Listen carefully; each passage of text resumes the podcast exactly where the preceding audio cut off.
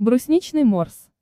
Ингредиенты. 100 грамм брусники или свежей, или замороженной. 2 столовые ложки сахара. Высыпать в кастрюлю ягоды и сахар. Наполнить кастрюлю водой. Довести до кипения.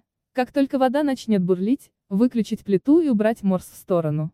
Чтобы в напитке осталось как можно больше витаминов, нельзя подвергать его длительной термической обработке. В этом главный секрет. Собрать все ягоды из морса в отдельную емкость. Погрузить в кастрюлю дуршлаг. Высыпать туда ягоды и хорошо размять, чтобы выдавить весь сок. Так в морсе будет еще больше витаминов. Оставшийся жмых можно выбросить. Вот и все. Вкусный и полезный морс готов.